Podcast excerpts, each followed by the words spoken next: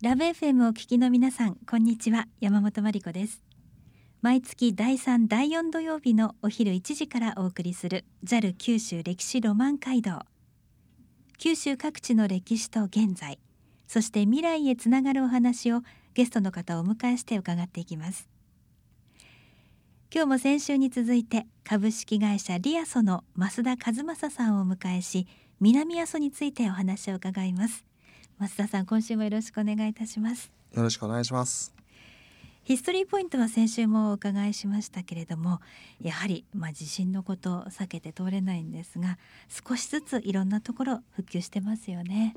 そうですね、だいぶ戻ってはきてます、今も仮設にお住まいという増田さんですけれども仮設が今建てられているあの地域はどのぐらい皆さん住んでらっしゃったんでしょうか？はい、当初150人ぐらい住んでました。ええ、はい。そして今は？今はどうですかね。30人、うん、ですね。それぐらいだと思います。そうですね、はい、そして仮設にお住まいの方はそこから例えばお仕事に行かれたりとかあとはまたいろんなことを考えてお過ごしになっている方も多いと思いますが皆さんどんなご様子ですか？今がちょっときつい時かなと思ってます、うん、ですね。はい。あのー、出られる方はあのすぐ出られる形ででもどうしようもなくて残ってる方たちばっかりだと思うんで、まあ、新しい方向性が見えてる方たちはいいと思うんですけど、えー、ちょっと悩んでる方もいらっしゃると思うんでその方たちはちょっときついかなと思ってます。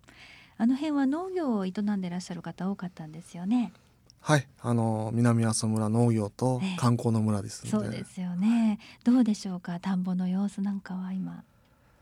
そうですねあの、まあ、うちの地域限って言いますとまだの用水路があのできてなくてですね、だから今年も田んぼができてないところがあります。そうですかそこにね青々としたまたあの緑が見える頃になるとね本当に皆さんも一つ安心できることでしょうけどね。そうですね。うそうなんですね。さあでも少しずつ皆さんは、えー、復旧に向かって本当に力を合わせてらっしゃるということですけど増田さんは、まあ、その仮設に住んで今もう3年ですね。はい、えー、一番なんかこう辛かった時に助けられたことは何でしょうか？本当あのたくさんのですねあの応援というかつながりをいただきました。もういろいろあるんですけど福島の方からですねラーメン屋さんされてる方なんですけど私はちょっとあの訪ねて行かさせてもらってでそれからずっと付き合いがあるんですけど毎月のように子供たちにあのお菓子を送ってくれたり、えー、頑張ってるって言ってメッセージくれたりですね、うん、その方もすごい被害あられたんですけどもう一回またあの海の近くにですねラーメンを再建されたということで、えー、だからあんたも頑張りやっていう形で言ってくれますね。うん、やはり同じ体験をした方の言葉っていうのはもう重いものがありますよね。そうですね。うん、本当あのたくさんの方々からまああの外からも内からもですねいろんな出会いといろんなつながりができました。また増田さんもその方のお話を聞いてレストランをもう一度一からやろうという気持ちになったんですか？はいですね、えー、増田さんはレストラン丸殿を経営されていましたけれどもその災害に遭われて今はレストランもそしてお家もなくなってしまった状態そして今からまたキッチンカーからスタートして新しくレストランを作ろうとされてるんですよね。はいですね。えー、その今までまあ普通に友達として付き合っていた人もまたこの地震を機に一つ形にして団結しようということになったのがこの株式会社リアソですよね。はい。皆さんどういったお仲間ですか？地震前はですね顔はしとったけどうんとか、えー、あそこの旅館の息子だなとか、あそこのカフェの店主だなとかあの英会話の先生だなとか、えー、そういったあの顔はして名前を知ってたんですけどあのどういった性格とかどういったことをやりたいとかですねどういったことに悩んでるとかそういったのが分かんなかったんですけど、うん、地震をきっかけにですねもう一回ちょっとあの地域を見つめ直そうとか地域を良くしようという形で集まって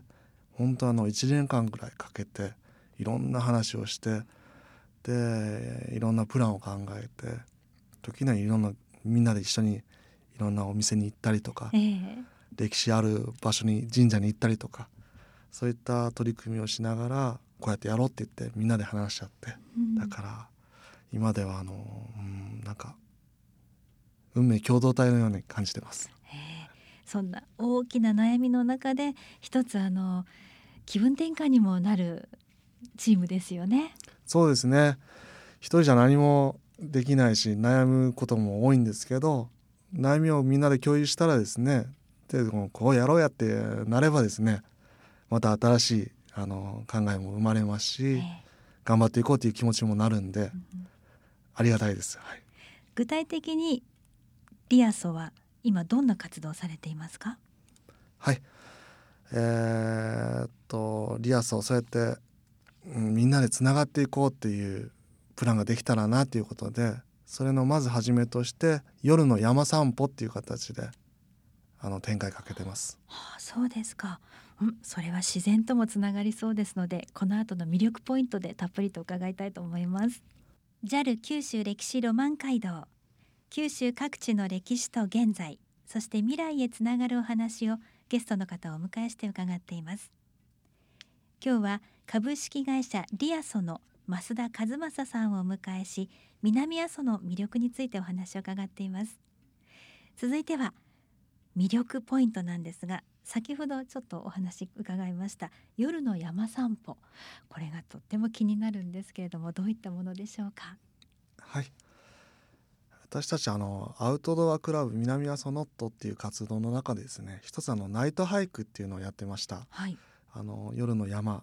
ちょっと本格的な登山になるんですけどそういったのをあのプランとしてやってて。もう山好きの方専用って感じですか？そうですね。あのヘッドライトつけてみたいな形へのあの結構な、うん、高さまで登っていくようなプランをしてましたそれも今も続けてるんですけどそれプラスですねあの夜の山散歩の中で上がってきたのがあのルナ天文台って言って星の解説員がいるんですよね。はいでそこのメンバーもあそこの解説員も私たちのメンバーなんですけど私たちの夜のナイトハイクのプランとその星の解説実際に生で見たらすっごいお客さんに喜んでもらえるよねっていう発想が生まれてですね、はい。だからそれをよりよく、まあ、みんな楽しんでもらおうと思ったらそんな本格的な登山っていう形じゃなくてですね、うん。一つ夜の山散歩のテーマを設けて星と火山と草原とって3つの物語をですねええ。あの説明しようっていうか紹介しようということを決めましてであの南はその四峰っていう山頂があるんですけどそこに広がる池の窪っていうあの草原地帯があります。そこの中をあのだいたいゆっくり行って20分ぐらいですねはい。山頂を目指してええ。ゆっくりゆっくり歩いてってで山頂でだいたい長い人で1時間ぐらいとか寝っ転がってですね、ええ。星空見たりとか。でその中に星の解説員がちょっとした星の話とかあの地球の話とか草原の話とかうわいう話をさせてもらいます。これが本当に天然のねプラネタリウムで美しいでしょうね。ですね。だからあの星はどこでも見れるかもしれないんですけど星は宇宙の営みでで火山はすぐあの噴火口も見えるとこなんで煙が見えるとこなんで、ええ火山は地球の営み。で草原はあれ勝手に草原できてるわけじゃなくてあの1,000年前ぐらいからずーっと人の生活とか入って野焼きとかうん。放牧したりとか、そういったあの人の営みも入ってるんでその3つの物語が味わえるようなあの場所っていうことでそういったのを生で感じてもらおうというプランを作ってええ。あのやっております。そうですか、夜の山散歩。あのこちらは申し込みが必要になるんですか？そうですね、まあ、予約制っていう形じゃないんですけどホームページリアソのホームページですね見てもらうとそこにホームページだったりあの SNS あるんでそうやって情報があるんであのすいません毎日まだ開催できてないんですけどあ、ええその開催日とかそういったのも流れるんでそれチェックしてもらえたらと思います。そうですかおいくらぐらい参加料が必要ですか？夜の山散歩はお一人大人の方で1000円いただいてます。あでえっと小学生の方で500円ですね。あの今お話聞いてるとゆっくりゆっくり20分っていうことは、まあ、お子さんでも本当におじいちゃんおばあちゃんでも一緒にファミリーでも行けそうな感じがしますがどうでしょう？はい、あのそういったのがイメージにあります。うんあの家族みんなでとかですね。例えばおじいちゃんからお孫さんまでみんなでとか、とかあのカップルとかですね。えそういってなんか、うん、特別な時間空間をうん味わってもらえたらなって、それもまあ大切な一つですね。過ごしてもらえたらなって思います。えそして星の解説員の話は聞いても聞かなくてもいいそうですねはい、もうあの聞こえないところに隠れてもいいです。じゃあカップルで行って はい、もう解説員のもういらない二人の世界にっていう人もそれでそれはそれではい、そういった楽しみもいいと思います。いやーこの一日は本当に素晴らしい思い出ができそうですよね。でうん、そしてもうちょっとハードにしたい方はナイトハイクも同時に行われてるんですか？はい。またナイトハイクはナイトハイクのあの良さがあるんで、ええ、あの夜の山散歩で星空とかこの阿蘇の地形感興味持った方は、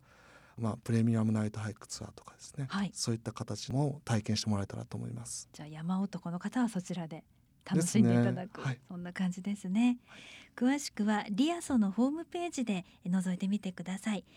リアソはアルファベットで R E A S O リアソです。R E アソ。REASO で調べてみてください。毎日開催ではないということですがスケジュール合わせて特に夏休みなんかいいんじゃないでしょうかね、えーぜひ皆さんもご参加ください。JAL 九州歴史ロマン街道九州各地の歴史と現在そして未来へつながるお話をゲストの方をお迎えして伺っています。今日は株式会社リアソの増田和正さんをお迎えして2週にわたって南阿蘇についてお話を伺いました。さて増田さん南阿蘇の今とそしてこれからなんですけれども増田さんが思う、まあ、一番の南阿蘇の魅力といえば何でしょうか？やっぱりあの人の魅力っていうのを今一番感じてます。ものではなくて人間人ですねそうですね。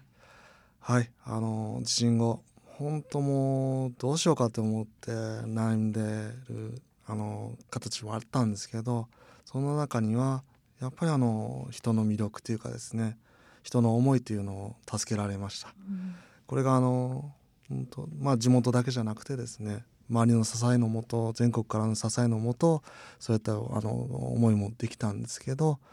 でその思いを感じてですねで地元の仲間ももう一回自分の魅力とかですね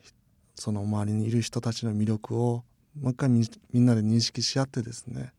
でそれをうんみんなで盛り上げていったらいいなってあの思うようになりまして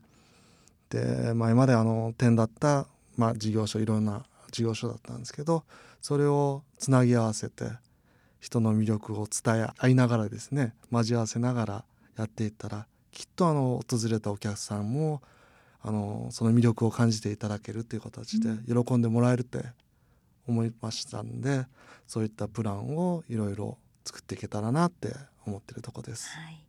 ポツンポツンと湧き出たものが一つにまとまって大きな流れになったということですね。そうですね。えーではこれからはその大きな塊となったこの力で何をしていきたいですか？はい。あのおかげさまで一つあの株式会社リアソっていうのをあのできました。でこれもまだまだ始まったばっかりででも今言ったようにこういったの、まあ、人の魅力つながりっていうのを感じられるようなプラン作り。例えば夜の山散歩だったり。